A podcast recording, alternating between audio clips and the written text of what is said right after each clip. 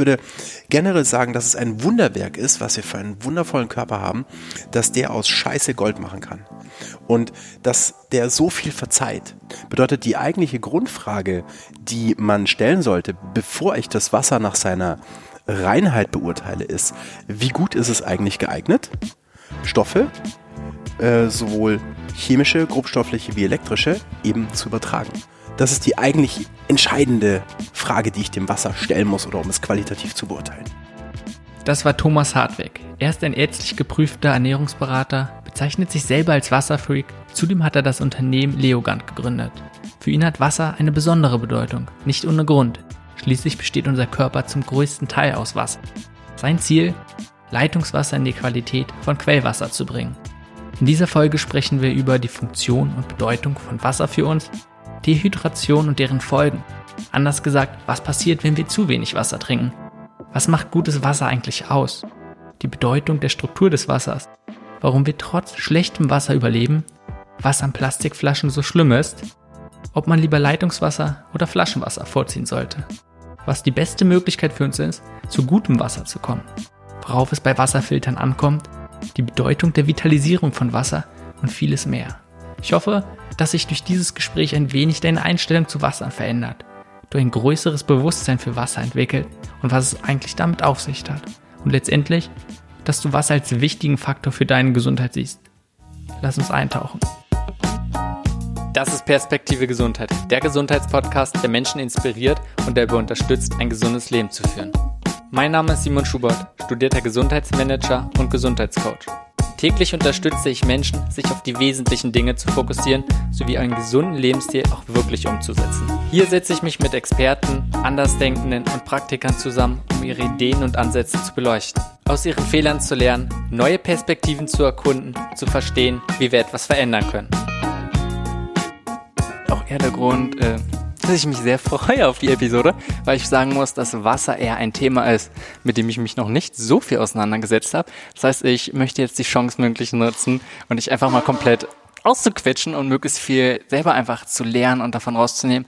Ansonsten gibt es natürlich auch das ein oder andere Thema, wo ich einfach deine Meinung wissen möchte und dass wir dann einfach mal so schauen, ein bisschen, ja, wie wir da zusammenkommen, ein paar Themen zu besprechen. Sehr schön. Ansonsten hast du mit Max ja von Flowgate Show schon einiges so ein bisschen gesprochen zu deiner Geschichte. Das heißt, da würde ich auch gar nicht zu viel darauf eingehen. Du denkst, die Leute haben den auf jeden Fall auch schon gehört. Nö, den kann ich einfach verlinken und jeder, der sich den anhören möchte und mehr dazu, ähm, kann sich einfach anhören. So, dass wir jetzt einfach die Zeit nutzen können und ich mir alle Nuggets hier so ein bisschen rauspicke und wir uns einfach komplett und direkt aufs Wasser fokussieren können. Mhm. Und ich würde die ganze Sache so ein bisschen anders aufrollen wollen und erstmal ein paar Schritte zurückgehen und wenn wir sagen, wir sprechen über das Thema Wasser, zu gucken, welche Funktion hat Wasser überhaupt für uns? Denn das ist, glaube ich, etwas, wenn man alle reden über Gesundheit, ganz viele über Ernährung und Wasser ist mehr oder weniger das, was eigentlich am meisten ignoriert wird. Und darum würde ich da gerne einfach mal zu gucken, welche Bedeutung hat es für uns. Mhm, mhm, super wie du gerade schon sagtest, äh, ich finde es auch immer sehr ähm, interessant, dass eigentlich das, was am offensichtlichsten ist, das Thema Wasser, häufig total vernachlässigt wird. Weil wenn man sich jetzt mal unseren Stoffwechsel anschaut, läuft alles im wässrigen Milieu ab. Bedeutet, egal ob ich innerhalb der Zelle bin oder außerhalb der Zelle oder irgendwie innerhalb unserer Gefäße irgendwie Blut, Lymphe, Likor, es ist alles einfach Wasser. Bedeutet, egal was ich im Körper transportiere und schlussendlich, was transportiere ich im Körper? Ich transportiere entweder grobstofflich, biochemisch oder bioelektrisch. Und alle drei Ebenen müssen übers Wasser. Bedeutet die eigentliche Grundfrage, die man stellen sollte, bevor ich das Wasser nach seiner Reinheit beurteile, ist, wie gut ist es eigentlich geeignet, Stoffe, äh, sowohl chemische, grobstoffliche wie elektrische, eben zu übertragen. Das ist die eigentlich entscheidende Frage, die ich dem Wasser stellen muss oder um es qualitativ zu beurteilen. Und dann sind natürlich Unterdeklinationen da, die ich mir da, daraus jetzt im Endeffekt ableiten kann. Bedeutet natürlich auch, wie gut ist es geeignet, äh, Nährstoffe zu lösen, um die nachher zu transportieren. Wie gut ist es geeignet, um überhaupt Verdauungssekrete, Körpersäfte generell zu bilden, weil jeder Verdauungssaft oder jeder Körpersaft hat natürlich auch einen anderen pH-Wert, eine andere Mineralisierung, ganz andere Fließeigenschaften. Be bevor wir jetzt da gleich mal zu tief reingehen, ähm, denke ich, ist erstmal wichtig, das, was du schon gesagt hast, einfach, dass jeder sich bewusst wird, wie wichtig es eigentlich für uns im Körper ist. Und eigentlich müsste es schon klar sein, und das weiß jeder, wie, aus wie viel Prozent Wasser wir bestehen, welche große Menge. Ne, als ganz klein sicherlich noch größer, über 80 Prozent. Und im Laufe des, ja, wenn wir älter werden, wird es vielleicht immer weniger, aber zum größten Teil bestehen wir nun mal aus Wasser. Und du hast schon mal gesagt, ein ganz, ganz großer Teil ist nun mal irgendwie als Lösungsmittel für alle möglichen Sachen. Und auch so die Zellen, jeder einzelne bestehen aus so, so viel Wasser, ist einfach Masse, sage ich mal, woraus wir auch so bestehen. Andererseits wie groß jetzt ähm, die Funktionen jetzt auch mal sind, vielleicht auch einfach zur Temperaturregulierung, ist ja auch natürlich ein anderer großer Punkt. Man kann also ganz klar sagen, extrem Wasser brauchen wir eigentlich für alles und ohne Wasser könnten wir gar nicht leben.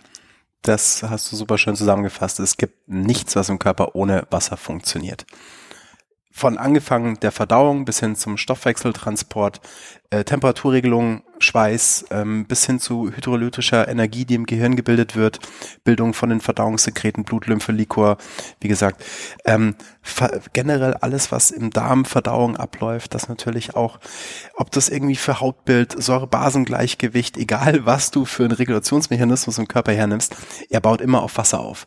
Und das Spannende ist ja, wenn wir uns unsere Zelle anschauen, dann, oder unseren Stoffwechsel, dann gibt es ja einen anaeroben Stoffwechsel. Bedeutet, ohne die Anwesenheit von Sauerstoff. Aber es gibt keinen Stoffwechsel, der ohne die Anwesenheit von Wasser abläuft. Und das bringt natürlich auch die ganze Frage nach Leben und nach der Verbindung mit Wasser auf eine ganz ähm, besondere Ebene, weil einfach das Leben, so wie wir es kennen, was daran gebunden ist, dass es einen Stoffwechsel gibt, ohne Wasser nicht abläuft. Witzigerweise nicht so sehr an Sauerstoff gebunden ist. Und damit ist eigentlich die Frage und auch die Gewichtung relativ klar, dass das Wasser in meinem Körper das Wichtigste ist. Und wie du gerade sagtest, das Volumengewicht nimmt über das äh, Alter hinweg ein bisschen ab. Wir dehydrieren übers Alter. Das Spannende ist, wenn wir so optimal sind, so um die 70 Prozent herum, dann ist es ja nur im Volumengewicht. Bedeutet, wenn ich einfach die Feststoffe und das Wasser im Körper separieren würde und auf eine Waage lege. Das viel Spannendere ist ja, wenn ich die Feststoffe und das Wasser im Körper auseinander zerteilen würde und zählen würde. Dann wären nämlich 99 Prozent aller Teile im Körper Wasser. Und damit ist es auch nochmal, denke ich, sehr, sehr deutlich, wie wichtig Wasser ist, weil wir ja fast zu 99, also zu 99 Prozent daraus bestehen. Ja, das ist echt enorm, wenn man sich dem einfach nochmal bewusst wird. Ähm, wenn du, wir sind jetzt hier gerade bei dir im Loft, im Laden, wenn jetzt hier jemand reinkommen würde und sagt, gut, äh, Simon hat mir gesagt, ich muss was, möchte was für meine Gesundheit tun und ich kann nicht so viele Sachen auf einmal machen, sondern eine Sache die ich auf jeden Fall umsetze, die Person.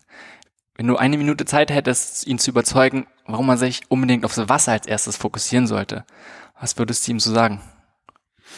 Ich würde ihm ähnlich sagen, ähm, was, was wir jetzt gerade besprochen haben, dass natürlich sein Körper zu über 70 Prozent im Volumen aus Wasser besteht und dass selbst wenn er jetzt losgeht und in den Bioladen geht und sich dort bessere Lebensmittel kauft, die natürlich übers Wasser transportiert werden müssen, oder wenn er jetzt losgeht und sich bei einem Heilpraktiker irgendwie eine Leber-Nieren-Kur irgendwie holt, ist natürlich auch sinnvoll, aber schlussendlich in dem Moment, wo die Organe sich öffnen, muss natürlich das übers Wasser ausgeschwemmt werden. Das bedeutet, zumindest ist Wasser immer beteiligt an allem, was er macht. Ich würde jetzt nicht sagen, dass irgendwie ein Wasserfilter oder sich gutes Wasser kaufen im Bioladen der erste Step ist, den man separiert machen sollte. Aber in dem Moment, wo ich anfange, etwas für die Gesundheit zu tun, sollte der parallel laufen.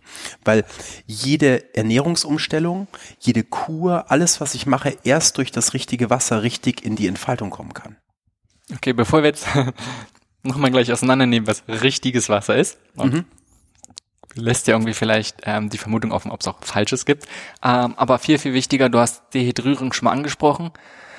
Wie problematisch siehst du das so im Gesamtbevölkerlichen, dass man sagt, die Versorgung mit Wasser eigentlich, wenn wir jetzt auf Deutschland beziehen? Auf Deutschland oder auf die Menschen in Deutschland? Die Menschen in Deutschland.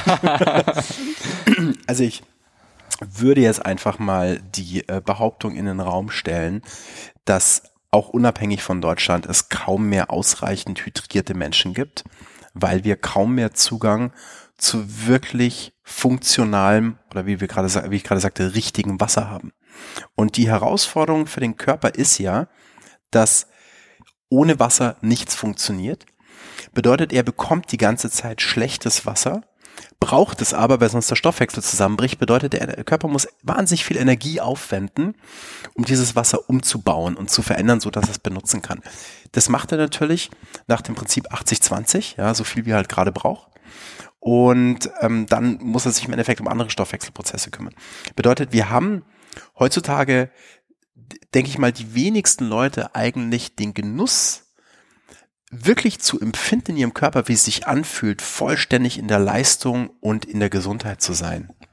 Okay, ja, ich glaube, da können wir uns auf jeden Fall drauf einigen. Und da ist das Wasser natürlich eine enorme Schlüsselfunktion weil die Zelle einfach nur dann bei ihrer vollen Leistung ist, wenn sie wirklich ausreichend hydriert ist und das Wasser natürlich auch die richtigen, es geht mal ein bisschen zu sehr schon ins Detail gleich, die richtigen Strukturmuster eben innen drin aufgebaut hat. Und das meiste Wasser, was wir heute bekommen, dem fehlen eben diese Frequenzmuster, um die Zellmembran richtig ähm, passieren zu können und dann entstehen halt Probleme. Lass uns das gleich mal auseinandernehmen, weil das meiste, was man oft denkt, wenn es um Thema Wasser geht, ist erstmal die Menge und weil es ja schnell denkt man einfach, Wasser ist Wasser. Das sieht immer gleich aus. Und bei anderen Lebensmitteln, da sieht man vielleicht manchmal so das Äußere und es wird einfach auch viel mehr drüber gesprochen. Hm, da ist es verständlicher, weil zum Beispiel in einem Apfel, da ist auch viel mehr drinne. Weißt du, so Wasser, denkt man, ist halt, ja, mehr oder weniger ein Molekül äh, und das war's. Bei dem anderen einfach viel, viel mehr und nichts, was leckt, sondern es, es ist einfach da, sag ich mal. Wasser ist ja auch noch nicht wirklich da. Also noch keine feste Materie. Ja, ist natürlich auch philosophisch gesehen noch, auch noch kein Apfel, der wirklich aus allen Elementen fertig sich ausgebildet hat und eine feste Form hat. Die Frage, was da ist. Ob es nur fest sein muss. Ähm, worauf ich eigentlich bei der Frage hinaus wollte, ist einfach auch, dass ich denke, dass viele Leute wirklich dehydriert sind, also gar nicht genügend zu sich nehmen. Mhm. Ähm, ich habe da jetzt keine Statistik dafür gefunden, wie viele es sind, aber ich denke schon, dass es gar nicht ähm, ich denke einfach schon, dass da ein allgemeines Problem ist, dass Leute nicht genügend trinken. Ähm, gerade zum Beispiel im Sommer, wenn es ziemlich warm ist. Von der Qualität dann nochmal ganz abgesehen. Das ist natürlich richtig, dann nochmal ein richtig. viel, viel größeres Problem. Und jetzt haben wir schon so ganz oft über richtiges, falsches Wasser gesprochen. Was macht denn ein gutes Wasser deiner Meinung nach? Wenn wir einfach über die Qualität sprechen, du hast jetzt schon viel von Energie und von Strukturen gesprochen. Ähm, worum geht's? Ähm, ich würde die Frage gerne noch mal ganz kurz zurückstellen, mhm. weil ähm, du es gerade gesprochen hast eben davon, dass die Leute auch gar nicht ausreichend trinken. Man merkt, ich bin sofort auf einer anderen Ebene gewesen, dass das Wasser nicht funktioniert. Du hast da natürlich auch total recht, dass die Leute generell zu wenig trinken, weil man den A, den Umgang und auch wie viel Wasser der Körper braucht, gar nicht lernt. Also das sollte eigentlich in der Schulbildung dabei sein, zu lernen, wie der Körper überhaupt funktioniert. Und da wird das Thema Wasser auch gar nicht richtig behandelt. Deswegen hast, würde ich jetzt sorry, gerne ganz kurz, hast du eine Empfehlung, wie viel man trinken sollte? Genau, das würde ich gerne machen. Okay. Und zwar 0,03 Liter pro Kilogramm Körpergewicht. Das heißt, Mach, das sind 33 Milliliter pro. Ungefähr macht es bei mir 80 Kilo Mann ungefähr 2,4 Liter pro Tag. Und jetzt kommt das wirklich Entscheidende, worauf man achten muss. Diese 2,4 Liter pro Tag, ich bringe gerne so ein bisschen abstrakte, banale Beispiele, weil man sich, der Deutsche versteht das Beispiel mit dem Auto immer ganz gut. Die bedeuten, ich fahre von Berlin nach München mit ungefähr so 100 kmh auf der Autobahn. Das bedeutet, wenn ich ungefähr so in meinem Optimum vom äh, Kraftstoffverbrauch im Körper fahre, bedeutet im Sommer, wenn ich viel schwitze, wenn ich in die Sauna gehe, wenn ich Sport betreibe, krank bin, dann brauche ich natürlich deutlich mehr. Und das ist sehr individuell, weil jeder Stoffwechsel ein bisschen anders ist, aber so diese 0,03 Liter pro Kilogramm, die sind so eine recht gute Faustformel. Man, das variiert so ein paar Prozent, je nachdem, wie viel Frischkost ich zu mir nehme, weil ein bisschen was aus der Nahrung auch, äh, rausgenommen werden kann. Aber generell ist das einfach mal so womit man rechnen kann. Und jetzt ist eben auch sehr, sehr wichtig dabei zu wissen, wir sind auch wieder gewohnt wie vom Auto, dass im Endeffekt ich kann so lange Vollgas nach München fahren, bis der Tank leer ist. Bei unserem Körper funktioniert das etwas anders. Denn schon mit zwei Prozent Wasserverlust, was ja bei mir ein Prozent entspricht ungefähr 500 Milliliter. Das heißt, ich habe bereits ein Liter Wasserverlust. Und das ist, wenn ich in der Früh aufwache, nachts geschwitzt habe, ähm, äh, durch die äh, durch die Atmung und den Morgenurin ähm, abgebe, dann bin ich schon ungefähr bei einem Liter. Und diese zwei Prozent Wasserverlust, da habe ich bereits Merk- und Konzentrationsstörungen. Bedeutet, die meisten Menschen stehen A schon mit einem Defizit auf, beginnen dann mit den falschen Getränken oder mit gar keinen, beziehungsweise mit keinem Wasser und bewegen sich den ganzen Tag unterhalb dieser schon kritischen 2% Grenze.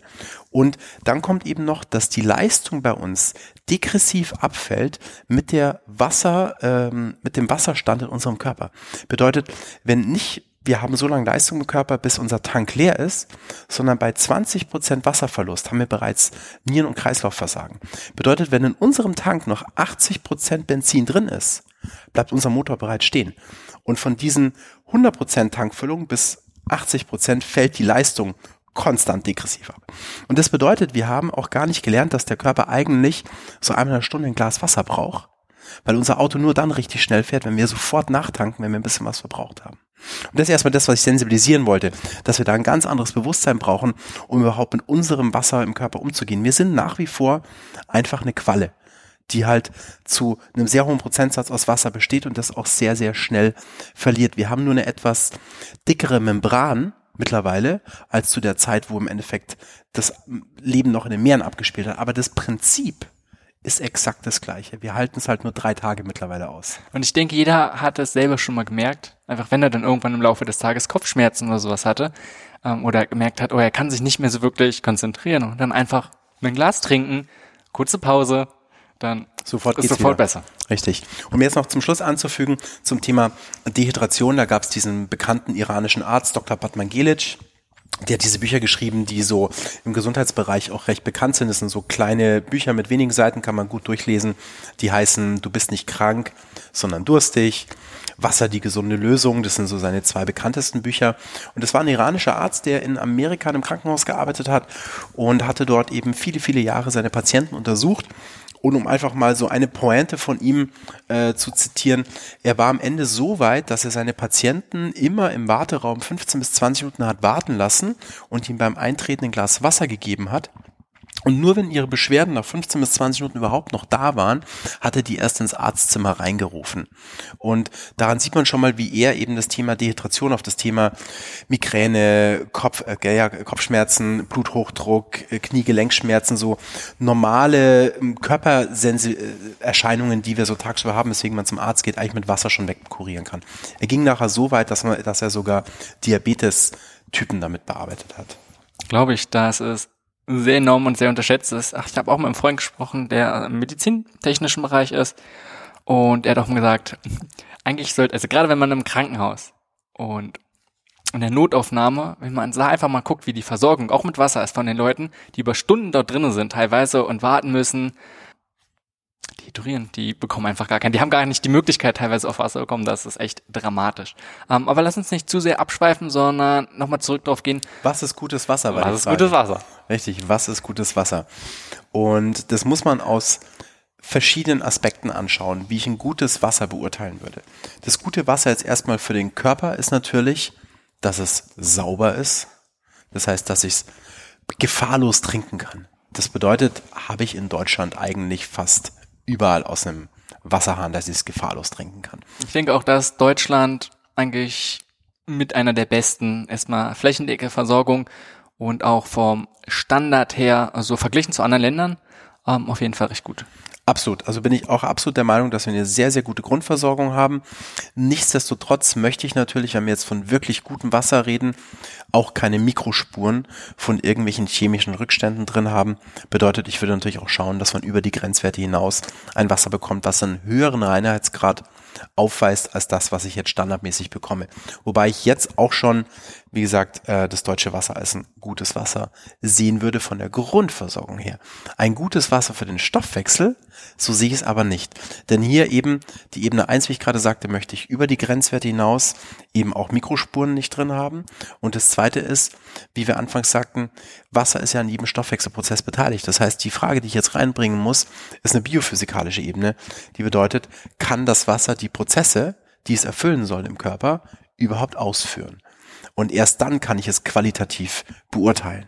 Und das sind natürlich die Fragen nach dem Thema Nährstofftransport, äh, Sek äh, Sekretbildung, Blutlymphe, Liquor, Fließeigenschaften, äh, pH-Wert, Mineralien und so weiter, wonach ich erstmal sehen kann, ob das Wasser geeignet ist, im Körper die Aufgaben äh, zu erfüllen.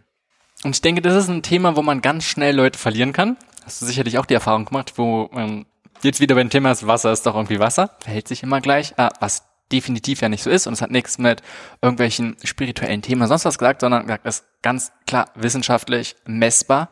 Nicht, dass es vielleicht mehr Bedeutung hätte, sondern nur für Leute, die da mehr äh, oder sensibler darauf sind. Und ich denke, den Unterschied kann man ganz klar merken, einfach auch an Thema Wasser, dass bei einer bestimmten Temperatur ist es ja gasförmig, sonst bei einer anderen flüssig oder eben fest mhm. in der Form von Eis. Und was hat sich geändert? Eigentlich nur die Struktur, eigentlich nur das Verhältnis von dem. Das Wasser an sich äh, sind immer noch die einzelnen gleichen Moleküle.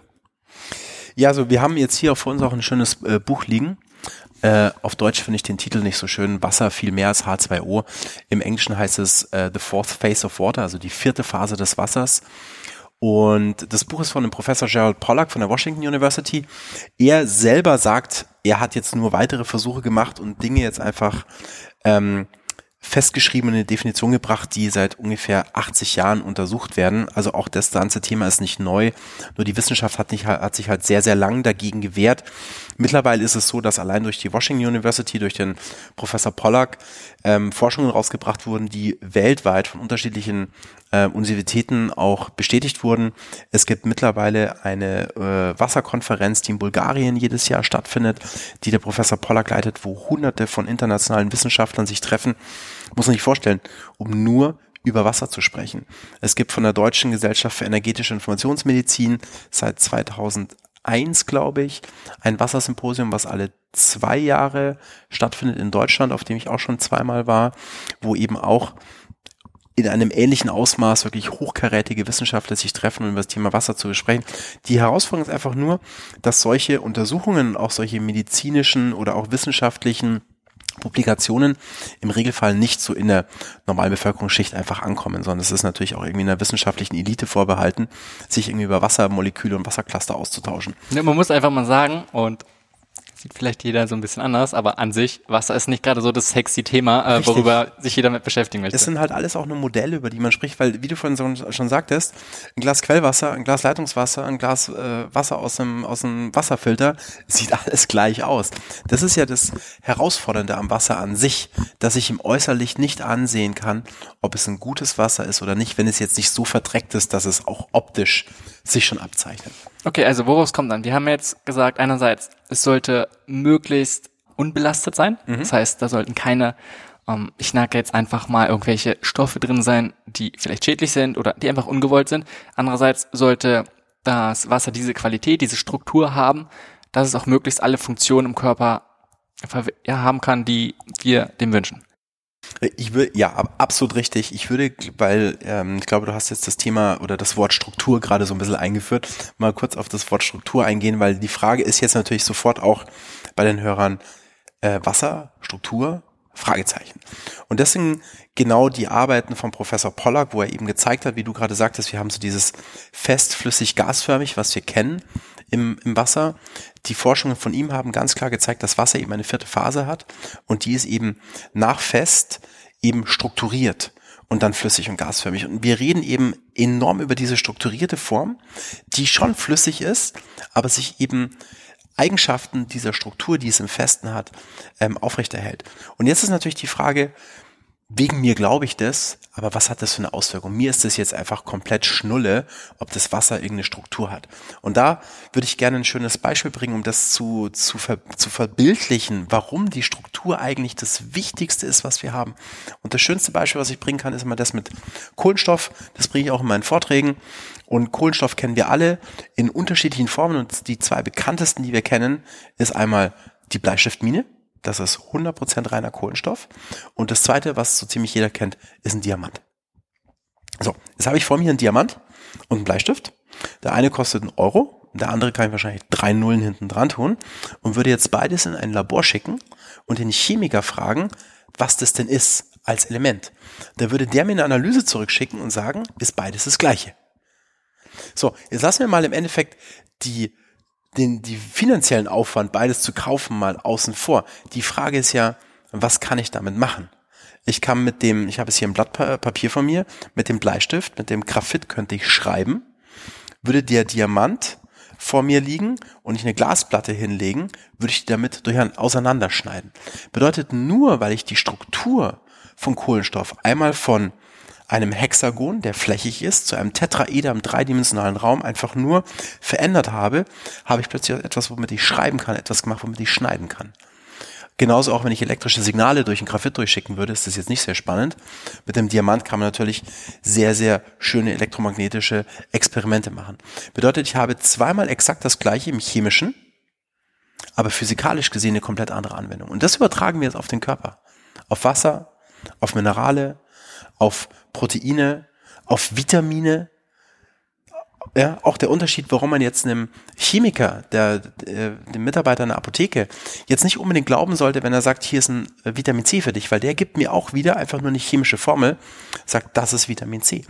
Der Körper hingegen, wenn er ein organisches Vitamin C bekommt, achtet auf eine ganz spezielle Bauart die aber eher im dreidimensional, äh, dreidimensional, im dreidimensionalen Raum ist, was von der Formel her exakt das gleiche ist wie das, was synthetisiert eventuell mir der Apotheker gibt, nur das eine funktioniert, das andere nicht. Okay, einfach nur als Einwand. Hört sich sehr, sehr gut an, Thomas, was du sagst. Wir trinken alle Wasser und trotzdem leben wir noch. Scheint also zu funktionieren. Absolut. Hast du auch absolut recht. Äh, ich würde das nochmal unter einen anderen Kontext setzen. Generell ist es ein Wunder, dass das, was wir tun, ähm, dass wir alle noch leben. Rauchen, das Essen, was wir uns reinschmeißen. Ich selber habe ewig geraucht, in der Früh irgendwie, als ich in die Schule gegangen, als ich mein Abitur gemacht habe, war in der Früh vor der Schule noch Zigarette, Cappuccino und eine Cola bei uns an unserem kleinen, an unserem kleinen Café äh, am, am Bahnhof in, in Bayern, wo ich aufgewachsen bin. Das habe ich mir drei Jahre lang am Stück reingezogen. Zwischendrin ähm, ist man irgendwie in der Jugend zu McDonalds gegangen und hat sich da irgendwie äh, voll gegessen, bis man irgendwie halb umfällt mit Chicken McNuggets, wo wir heute wissen, da ist auch nur Sägespäne und irgendwie Müll drin. Das bedeutet, ich würde generell sagen, dass es ein Wunderwerk ist, was wir für einen wundervollen Körper haben, dass der aus Scheiße Gold machen kann. Und dass der so viel verzeiht. Weil eigentlich müssten wir alle eigentlich nur mit grünen Pickeln rumlaufen und irgendwie ausschauen wie irgendwie, ja, Unterweltmenschen, bei dem, was wir unserem Körper überwiegend antun. Und da ist natürlich auch jetzt nicht weit hergeholt, dass der Körper auch mit dem schlechten Wasser, was wir ihm geben, immer noch was anfangen kann. Und jetzt komme ich eben zu dem, wo ich ursprünglich mal war mit dem Thema Hydration oder Zellverfügbarkeit von dem Wasser. Bei dem, was wir alles machen, was nicht zellverfügbar ist oder was eine Belastung für den Körper ist, muss der Körper wahnsinnig viel Energie aufwenden, um entweder es im Körper irgendwo unschädlich zu machen, das bedeutet es einzulagern, irgendwo ins Bindegewebe, in die Gelenke zu schieben, Hauptsache irgendwohin, wo es keinen Ärger macht, oder sich die Mühe zu geben, es auszuscheiden, oder die dritte Variante ist, er kann es umbauen, so dass es verwendbar ist. Und alle drei Sachen brauchen wahnsinnig viel Energie. Und wir haben ja nur einen Energietank. Und jetzt ist eben genau der Punkt. Je mehr Energie ich brauche für diese drei Sachen, die ich gerade aufgezählt habe, desto mehr Energie fehlt für andere, andere Sachen. Und das, was der Körper eigentlich machen will den ganzen Tag, ist aufräumen. Und deswegen kommt dann eben mit 30, 40, 50 diese ganzen Themen, diese ganzen Zivilisationskrankheiten, weil der Körper sein Leben lang so viel Energie hat aufwenden müssen, den Körper am Leben zu halten, dass jetzt die Probleme, weil ich, ich sage mal so, das ist wie, als ob du deine Wohnung irgendwie drei Jahre lang nicht aufräumst und irgendwie in jede Ritze von der Couch unter, unter die Couch, in jeden Schrank irgendwie den Müll reinstopfst. Das geht ein paar Jahre gut, aber irgendwann quillt's halt raus. Genau, und das bezieht sich jetzt gar nicht nur auf Wasser, du redest, sondern allen möglichen Themen. Auf alles, genau. genau. Das ist auch genauso, wenn man halt nie eine Entgiftungskur macht, ist es so, wie ich halt einfach in der Wohnung halt einfach nie ausmiste. Irgendwann ist es halt ein Messi-Haushalt, wo halt irgendwie alles aus allen Ecken rausquillt. ja. Um das jetzt vielleicht noch ein bisschen handgreiflicher zu machen, ähm, zu sagen, wo bekommen wir denn jetzt einfach gutes Wasser her? Wenn man jetzt so ein bisschen das Verständnis hat und weiß, ja, es gibt, es kommt auf die Qualität des Wassers an. Wasser ist nicht gleich Wasser was ziehe ich praktisch daraus? Denn das ist ja eigentlich die wichtige Frage für die meisten. Was mache ich im Alltag? Die, die Frage, die, die wir vielleicht vorab ähm, die ich noch beantworten möchte, ist, weil wir haben gesagt, was ist gutes Wasser? Ich glaube, korrekter ist die, die Frage, was ich beantwortet habe, ähm, was macht gutes Wasser? Die Frage ist, was ist gutes Wasser? Habe ich eigentlich noch gar nicht beantwortet. Die wäre nämlich Quellwasser. Und zwar Quellwasser frisch von der Quelle. Das wäre eigentlich das, was das Beste, was wirklich gutes Wasser ist, vorausgesetzt ist es jetzt eben sauber. Und dieses Quellwasser hat ganz, ganz spezielle Eigenschaften. Und das Besondere am Quellwasser ist eben, dass es einerseits die Atmosphäre durchwandert hat und dann als Regen in den Boden sickert unten eine Zeit lang liegt und dort natürlich auch wieder Qualitäten an sich nimmt, wie Kohlenwasserstoffe, äh, Energiefelder, Magnetfelder. Also es hat einen gewissen Reifeprozess, den das Wasser durchläuft, der sowohl eben im atmosphärischen wie im geosphärischen ist. Und dann, wenn das Wasser reif ist, und das ist das Spannende am Wasser, das ist genau dieser Umkehrpunkt von dem, wo der Apfel reif vom Baum fällt, kommt das Wasser nach oben. Das sind ganz spezielle Spiralkräfte, die das Wasser bei vier Grad Kälte, da ist es eigentlich am schwersten von der Physik her. Eiskalt hat eine ganz, ganz hohe Struktur. Wenn man das anschaut, wenn es so an so einem Bach entlang fließt in der Natur, kann man das sehen. Das ist, das ist zwar flüssig, aber das ist eine ganz spezielle Viskosität. Also das, das, wenn man anschaut, das ist wirklich speziell, wenn es auch über die Hand fließt, das fühlt sich anders an. Es ist wie so dickflüssiger eigentlich schon, weil es bei vier Grad Wasser die höchste Dichte auch aufweist. Und bei diesem ganz speziellen Punkt kommt Wasser nach oben. Das bedeutet, es hat eine ganz spezielle Reife. Man könnte sagen, jetzt ist das Wasser reif. Die Natur hat den Reifeprozess abgeschlossen. Und das ist das Wasser, was vom Körper sofort aufgenommen werden kann, weil es alle Eigenschaften mitbringt von seiner Struktur, von der Oberflächenspannung, von den Fließeigenschaften, um diese Prozesse im Körper optimal zu erfüllen. Und jetzt ist die Frage natürlich, wie komme ich daran? Am einfachsten natürlich, ich gehe in die Natur und habe irgendwie einen riesengroßen Glasballon dabei. Habe ich in Österreich gesehen, wenn ich habe selber so ein paar Quellen, die ich in Österreich besuche, wenn ich da äh, beim Wandern bin. Und da kommen die Leute, die das verstehen, die in nahegelegenen Dörfern wohnen. Da sind immer wieder Wanderer dabei, die auf, der, auf dem Rücken so eine Kraxe haben mit so großen 10, 20 Liter Glasballons und die füllen sich dann ihr Wasser für die Woche an dieser Quelle ab. Das ist das Beste, was du machen kannst. Jetzt sind wir natürlich aktuell in Berlin da haben wir natürlich Herausforderungen und da gibt's jetzt natürlich verschiedene Abstufungen, wie ich an so ein Wasser rankomme. Das eine ist, ich gehe in den Bioladen und kaufe mir ein drucklos abgefülltes, optimalerweise natürlich auch noch im Dunklen transportiertes Originalquellwasser in einer Glasflasche.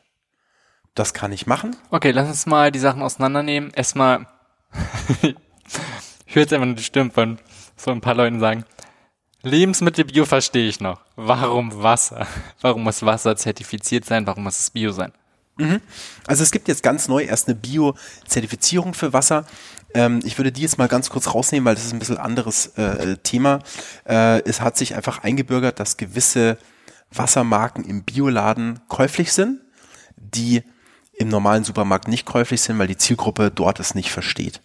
Und das sind natürlich Marken, die man kauft, die sich etabliert haben, weil man weiß, wie die mit dem Wasser umgehen. Okay, was war das zweite, was du gesagt hast? Ähm, auf jeden Fall war mit dabei möglichst ohne Licht transportiert. Warum ist das wichtig? Das äh, wir reden jetzt ums Optimum. Macht okay. keiner, kannst du komplett vergessen. okay. Ähm, aber wenn wir natürlich das Optimale wollen und ich jetzt das Quellwasser nicht selber holen kann, dann will ich gucken, dass ich es irgendwie zu mir bekomme, aber natürlich ohne, dass es wahnsinnig beeinflusst wird, elektromagnetisch, aber auch durch, auch durch Sonne. Also Sonne baut Qualität im Wasser, äh, energetische Natur einfach ab. Deswegen ist in der Natur auch im Regelfall, wenn du irgendwo in die, in die Berge gehst, ähm, wachsen über diese Flussläufe immer die Pflanzen so ein bisschen deckend drüber und schützen das, dass das Wasser im Schattigen bleibt. Das hat Viktor Schauberger, da kann man Bücher drüber lesen, sehr, sehr lange untersucht, dass Wasser auch die Tragkraft von Bäumen verliert, wenn es zu lange in der Sonne ist. Also dadurch kann man Rückschlüsse ziehen darauf, dass es, dass es die Struktur und die Oberflächenspannung verändert. Genau, also generell, um es kurz zu machen, ich habe entweder Quellwasser in der Natur oder ich kaufe mir Quellwasser in der Glasflasche, was nicht verändert wurde und dann bin ich im Regelfall im Bioladen, weil ich im normalen Discounter so ein Wasser in dieser Qualität nicht bekomme und es im Regelfall im Plastik abgepackt ist. Was ist das Problem mit Plastik? Du hast gerade schon von den Leuten gesprochen, die sich an der Quelle abfüllen. Du hast gesagt, ja, füllen sich auch ein Glasgefäß ab. ist natürlich erstmal deutlich schwerer, zerbricht, das heißt an sich umständlicher. Was ist der Vorteil? Beziehungsweise, was ist das Schlimme an Plastikflaschen? Mm, also Glas ist natürlich erstmal aus einem Naturelement hergestellt. Deswegen hat es natürlich auch ganz andere Eigenschaften, mit, mit Wasser zu interagieren. Und Wasser ist ja Lösungsmittel Nummer eins. Bedeutet, egal was ich für ein Gefäß nehme, es reagiert damit. Und ich möchte natürlich eher, dass es jetzt mit irgendwie Gestein oder irgendwie Silikaten oder irgendwas äh, reagiert, als dass es mit Polymeren reagiert oder mit irgendwelchen Weichmachern. Und deswegen ist natürlich Plastik zu vermeiden. Und gerade auch, wenn ich dann Wasser transportiere und irgendwie in die, in die Sonne kommt, dann wird natürlich das ganze Plastik weich und gibt da natürlich noch leichter Stoffe ab. Also man schmeckt es auch. Es schmeckt einfach schlecht. Und wir sind hier natürlich wieder im Mikrospurenbereich. Aber auch hier, ich will ein sauberes Wasser haben und ich möchte keine Mikrospuren von Kunststoff im Wasser haben. Und heutzutage weiß man, dass ungefähr zwei Mikrofasern von Kunststoff auf ungefähr 500 Milliliter Wasser kommen. Egal, ob du äh, Mineralwasser kaufst, jetzt in Kunststoff oder sogar im Leitungswasser. Das sind aktuelle Studien, die kann jeder auch online einlesen. Also wir haben das Thema Plastik im Wasser, das ist angekommen. Und leider nicht nur in den Meeren, sondern auch schon bei uns äh, hier in genau, Europa. Genau, das was ich gerade sagen wollte, wenn du sagst so, wir sprechen über mikroskopisch kleine Mengen, weißt du, dieses so, es ist nicht, dass es deswegen weniger bedeutet, das sogar eigentlich ganz im Gegenteil, weil wenn es extrem klein ist, kann es deswegen auch noch leichter in unseren Körper gelangen. Absolut. Und was es da dann macht, ähm, ich denke, das werden wir in den nächsten Jahrzehnten nochmal deutlich mehr davon die, die Aufkumulation ist natürlich die, die Herausforderung, die wir bei unserem großen Organismus, wie wir vorhin schon gesagt haben, der verzeiht sehr, sehr viel ähm, nicht so stark merken wie ein kleiner Organismus. Aber man merkt es halt einfach in den Meeren, dass einfach Fische einfach massenweise sterben, weil die in ihre kleinen Verdauungstrakte voll sind mit Mikroplastik, mit irgendwelchen Feuerzeugen, Plastikringen, halt alles mögliche, was in den Meeren rumschwirrt. Da geht es halt relativ schnell, weil einfach ein so ein kleiner Fisch halt dabei, daran schnell krepiert. Bei uns dauert es halt deutlich länger, aber diese äh, Assimilation ist natürlich genauso gegeben, aber halt deswegen ja auch gewisse Tiere kannst du eigentlich gar nicht mehr essen, irgendwie gewisse Lachse und so weiter, weil die so voll sind mit Schwermetallen und das akkumuliert sich natürlich dann bei uns weiter. Lass uns nochmal zur Frage zurückkommen. Wo kriegt das Wasser her? Genau, Flaschen. Erstmal das. Äh, du hast jetzt sehr viel über abgefülltes Wasser gesprochen und einfach nochmal zu gegenüberstellen, Leitungswasser oder in der Flasche. Was ist besser? Wenn wir natürlich jetzt in dieser Qualität sind, Quellwasser, dann wäre jetzt erstmal natürlich das Flaschenwasser besser, weil das Leitungswasser einfach durch, egal in welcher Stadt es ist, durch lange Rohre unter hohem Druck gepresst wurde. Die Rohre natürlich auch Ablagerungen innen drin haben, es Verunreinigungen im Wasser gibt, die entweder von den, den alten Leitungen kommen oder halt irgendwie aus dem Grundwasser sind, was jetzt irgendwie Pestizide der Landwirtschaft oder irgendwelche Hormonrückstände von äh, Urin, was natürlich wieder ins Grundwasser eingeleitet wird, nachdem es gefiltert wurde. Also das Leitungswasser hat deutlich qualitative Nachteile okay, gegenüber dem Quellwasser. Okay, du hast zwei Sachen gerade gesagt. Ähm, einerseits über auch wieder die Stoffe, die da drin dann gelöst sind, mhm. ähm, wo es einerseits ja gereinigt wird und dann aber vom Wasserwerk dann kommt durch die Rohre und dann kann da sich wieder mal ein bisschen Sachen ansammeln. Andererseits, dass es so ein langer Weg ist. Mhm. Was ist das Problem mit dem langen Weg durch die Rohre? Wir haben ja äh, vorhin festgestellt erstmal, dass die Struktur im Wasser ganz spezielle Eigenschaften bedeutet, wie es eben im Stoffwechsel nachher wirken kann. Und diese Struktur, die erhält sich Wasser eben dadurch, dass es eine gewisse Bewegungsdynamik hat. Wenn man sich jetzt Wasser in der Natur anschaut, so ein sehr, sehr gutes Beispiel ist jetzt einfach mal so der Grand Canyon. Der hat sich natürlich über tausende von Jahren geformt. Das bedeutet ja nicht, dass der Grand Canyon erst da war, und sich dann das Wasser in dieses Flussbett hineingelegt hat, sondern das Wasser hat über tausende von Jahren dieses Flussbett gegraben. Und überall, wenn wir in der Natur hinschauen, wenn wir eben Flüsse sehen, dann hat es diese schlängelnde, meandrierende Dynamik. Daran kann man jetzt also ableiten, dass Wasser, wenn es sich frei bewegen möchte, eben diese Schlangenlinien macht. Und dadurch erhält es sich eben durch dieses Rollen und Bewegen und Vorwärtsspiralisieren eben diese inneren Strukturqualitäten. Und wenn, was wir jetzt machen, weil es wäre natürlich auch relativ schwierig, irgendwie Spiralleitungen durch ganz Berlin zu legen, müssen wir Wasser in rechtwinklige Versorgungsnetze drücken. Und Wasser in der Natur, der zweite Punkt ist auch noch, fließt eher nach einem Sogprinzip bergab was wir machen, wir drücken es von hinten mit einem Druckprinzip nach vorne. Und jetzt haben wir im Endeffekt von hinten einen, der anschiebt und von vorne auch noch etwas, wo es an jeder Biegung gegenknallt und dann sozusagen links, rechts, rauf, runter und so weiter und nicht mehr diese weichen, dynamischen Bewegungen wie in der Natur üblich. Und dadurch verändert sich die, die innere Kristallstruktur des Wassers, also diese strukturelle Phase. Bedeutet, es verliert natürlich an physikalischen Eigenschaften. Und das ist der zweite Punkt, der auch im Leitungswasser halt weder beachtet wird, noch ich die äh, Wasserversorgung in der Verantwortung sehe, ähm, da was zu machen, weil wie sollen sie auch? Ich finde es super, dass wir heutzutage Städte haben, also Berlin ist ja noch eine kleine Stadt, es gibt irgendwie größere Städte, dass wir es schaffen, zu so vielen Menschen Wasser zu bringen, was sie trinken können, ohne dass sie durch den Genuss irgendwie tot umfallen. Und wenn man da ein paar hundert Jahre zurückdenkt, das ist wirklich eine Errungenschaft, die wir haben. Jetzt ist der nächste Step für, für mich meiner Meinung nach so, dass wir es jetzt wieder schaffen, wie wir den Point of Use, also den Wasserhahn, so pimpen können, dass wieder die Qualität rauskommt, die ich optimalerweise am Anfang reintun würde. Wie machen wir das? Dann sind wir genau in dem Bereich angekommen, was womit ich mich jetzt seit zehn Jahren befasse und das im Endeffekt die Wasseraufbereitung. Ich nenne es ganzheitliche Wasseraufbereitung, weil wir zwei Bereiche bedenken müssen. Das ist eben einerseits die feinstoffliche und die grobstoffliche Aufbereitung. Das heißt, ich will Stoffe rausnehmen und das Wasser physikalisch verändern. Aber egal, welche Art man jetzt wählt, ähm, es gibt dann nur noch diese Lösung, ich filter mein Leitungswasser. Jetzt können wir einfach mal die drei Sachen nochmal zusammenzählen. Wir haben entweder die Natur und hole mir ein frisches Quellwasser. Ich kaufe mir ein Quellwasser in einer Glasflasche oder ich versuche aus meinem Leitungswasser Quellwasser zu machen. Das sind die einzigen drei Möglichkeiten, die es gibt. Die du empfehlen würdest oder die das sind die einzigen drei Möglichkeiten, die es gibt. Wofür? Oder ich kann ja auch ganz normal das Leitungswasser weiterhin trinken. Nee, wenn, wir haben die Frage war ja, ich will gutes Wasser haben. Ah, okay, okay. Deswegen, mhm. entweder hole ich es mir in der Natur oder abgepackt und transportiert oder ich mach's wieder aus dem Leitungswasser. Okay. Ähm, wenn wir jetzt mal Quellwasser wegnehmen, weil ich denke, das ist für die meisten sehr, sehr unrealistisch. Was würdest du von den beiden ähm, dann empfehlen? Von den anderen. Das heißt, entweder in der Flasche oder selber aufbereiten?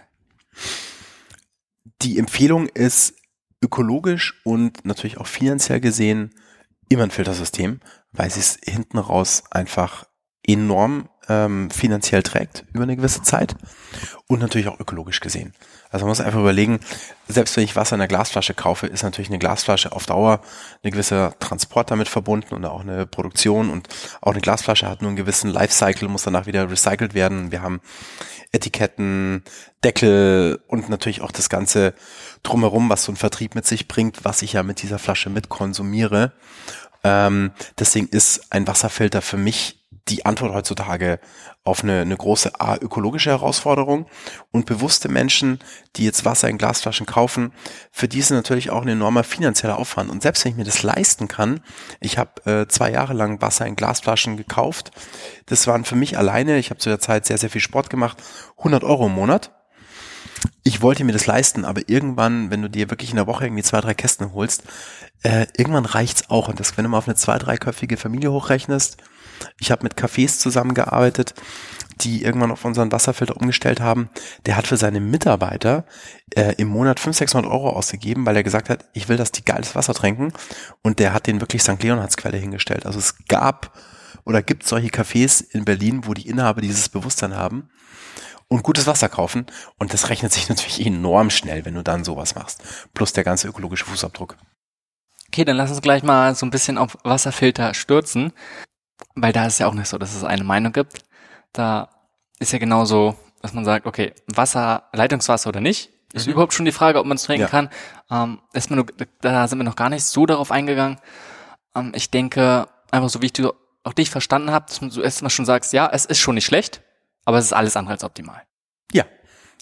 Ich bin äh, überhaupt nicht der Meinung, so wie es eben viele Anbieter von Wasserfiltern äh, nutzen, um ihre Systeme zu verkaufen, dass ich das Leitungswasser schlecht mache.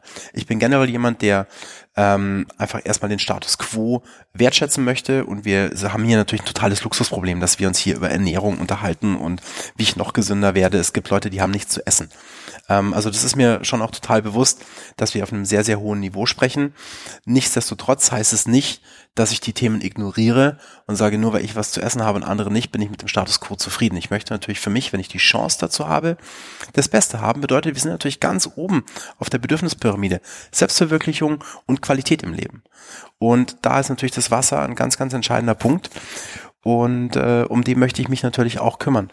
Und da ist es halt wie bei allen Sachen die Frage, okay, wo fange ich an? Ich kann auch bei einem Wasserfilter auf unterschiedlichen Qualitätsebenen natürlich arbeiten und mir dann natürlich verschiedene Produkte anschauen. Lass uns mal ganz kurz nochmal einschneiden, ähm, weil es ist immer leicht gesagt oder andersrum kann man immer leicht sagen, oh ja, du möchtest ja auch Wasserfilter verkaufen, darum ist es klar, dass du auch sagst, dass es ja immer besser ist und dass es optimaler ist. Was absolut ja nicht nur du sagst, sondern auch ganz viele und rein objektiv ist. Ich habe zum Beispiel mal ähm, von Statista einen Branchenreport rausgebracht über die Wasserversorgung. Der ist jetzt auch vor August 2018. Und da ging auch daraus hervor, dass einerseits die Wasserbelastung ganz klar eine Bedrohung ist. Also im Prinzip, dass es eine potenzielle Gefahr sein kann. Und die Belastung ganz klar, einer Punkt ist von der Landwirtschaft, ein riesengroßer Punkt, immer mehr belastet wird. Mhm. Ähm, dass sie es als potenzielle Bedrohung sehen. Andererseits, dass es auch eine Einsparung bei Qualitätskontrollen gibt. Mhm. Das heißt, es kann gut sein, dass es irgendwelche Referenzwerte gibt, die, die eingehalten werden sollen. Aber ob es da dann auch wirklich eingehalten werden oder nicht, wenn es keiner kontrolliert, jedenfalls, das ist nochmal was ganz anderes. Ähm, ja. Und dass es da auch Einsparungen gibt und dass die Privatisierung von dem ganzen System das auch nochmal ein bisschen erschwert. Ähm, einfach nur wollte ich nochmal reingehen, mm, mm. dass es also nicht nur darum geht, oh, ob möchte jemand Wasserfilter verkaufen und nicht, mm. sondern es ist ganz klar ein allgemeines ähm, potenzielles Problem. Wie groß jetzt Okay, kann jeder für sich vielleicht persönlich beurteilen.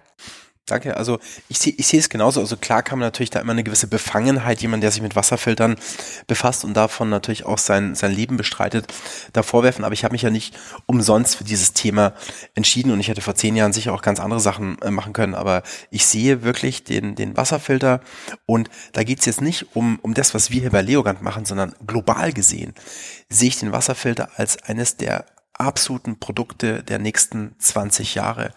Und da ist so viel Platz für alle möglichen Abstufungen von Qualität und Firmen, weil schlussendlich ich denke, dass äh, der Wasserfilter wie eins der Backofen Einzug halten wird in die moderne Küche innerhalb der nächsten paar Jahre und das ein Standardprodukt werden wird. Weil selbst wenn ich jemand bin, der sagt, ich kaufe mir noch ein Quellwasser im Bioladen, so wie manch andere eine Flasche Wein kaufen, dass ich sage, ich will mir ab und zu mal ein besonderes Wasser äh, gönnen, mache ich ja selten drei Flaschen von einem teuren Bioquellwasser auf und koche damit meine Nudeln. Das bedeutet, das Thema, einen Wasserfilter zu Hause zu haben, um einfach eine gute, gesunde Küche zu, äh, überhaupt ermöglichen zu können, weil egal was ich koche, es sind 20 bis 60 oder bei einer Suppe irgendwie 90 Prozent Wasser mit drin will ich natürlich eine hohe Qualität haben. Ich würde trotzdem mal ganz kurz einen Schritt zurückgehen. Für wen ist überhaupt diese Frage interessant?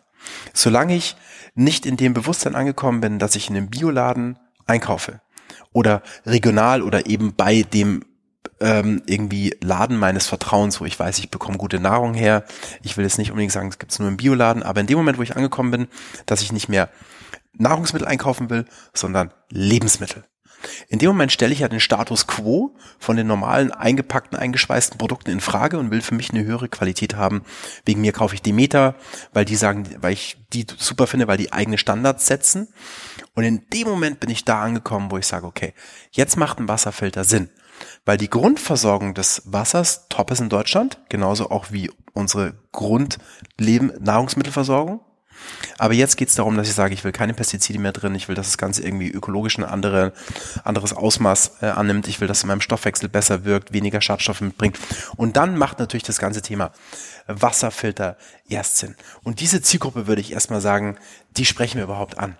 Wobei ich fast sogar die noch ein bisschen erweitern würde, denn was ich immer wieder sehe, äh, Leute haben schon das Bewusstsein, wollen was für ihre Gesundheit tun. Andererseits ist die Bereitschaft gerade in Deutschland gerade für Lebensmittel Geld auszugeben. Ganz gering. Ja, genau. Das sind wir die geringsten Und in Deutschland. Ja. Das ist natürlich sehr, sehr schade. Was ich aber gleichzeitig beobachte, Menschen sind an sich schon bereit, Geld auszugeben. Das heißt, ein Wasserfilter, wo du einmal eine Investition hast, wir reden jetzt hier nicht von mehreren tausend, ist schon okay. Das sind das denke ich was anderes, darum denke ich, dazu sind mehr Leute noch bereit, aber trotzdem darum. Sehe ich, sehe ich genauso, absolut. Also heutzutage hat man in der Küche irgendwie, kauft man sich einmal irgendwie einen, einen Blender, einen ordentlichen Mixer, der kostet mich irgendwie 500 bis 1000 Euro, je nachdem, was ich kaufe. Ähm, dann kaufe ich mir einmal irgendwie einen Wasserfilter, der kostet mich wegen mir irgendwie 500 bis 1500, 2000 Euro. Man kann nach oben natürlich haben immer einen gewissen Spielraum bei allen Sachen, aber ich sag mal irgendwie so 1000 Euro für einen Mixer, 1000 Euro für einen Wasserfilter, dann hört man sich wegen mir noch irgendwie in den Safter oder sowas. Das sind jetzt die Sachen, die bei mir zu Hause stehen. Das ist für mich in der modernen, bewussten Küche einfach drin. Ich will einen Saft machen, einen Smoothie machen und ich will gutes Wasser haben. Und da muss ich einfach sagen, auch da muss man gar nicht so hoch Standard nehmen, weil genauso gibt's einen Blender für 200 Euro und genauso wirst du, der hat nicht genau die gleiche Qualität und du kannst nicht genau das gleiche Absolut. und mit Wasserfilter, deswegen gibt's natürlich auch gleich. Aber darum lass uns mal jetzt ein bisschen spezieller mit Wasserfiltern werden. Wenn es nur um den Wasserfilter geht, Vitalisierung noch nicht, hast du dich ja hauptsächlich auf die Wasserfilter von Carbonit genommen. Das ist mich lustig, wenn, ich glaube auch schon 15, 20 Jahre her, äh, ist das, was meine Eltern auch geholt haben. Und seitdem habe ich die eben auch. Ähm, was ist der Grund dafür?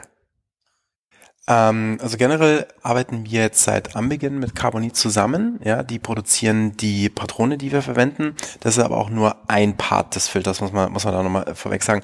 Ähm, vielleicht füge ich noch ganz kurz ein, was machen wir eigentlich? Weil der Unterschied zu ja den meisten Anbietern auf dem Markt ist, dass jeder ja so sein Produkt natürlich irgendwie bewerben will. Und ich habe ursprünglich damit angefangen, dass ich ja für mich eine Lösung gesucht habe, zu der Zeit, wo ich eben auch so viel Wasser getrunken habe.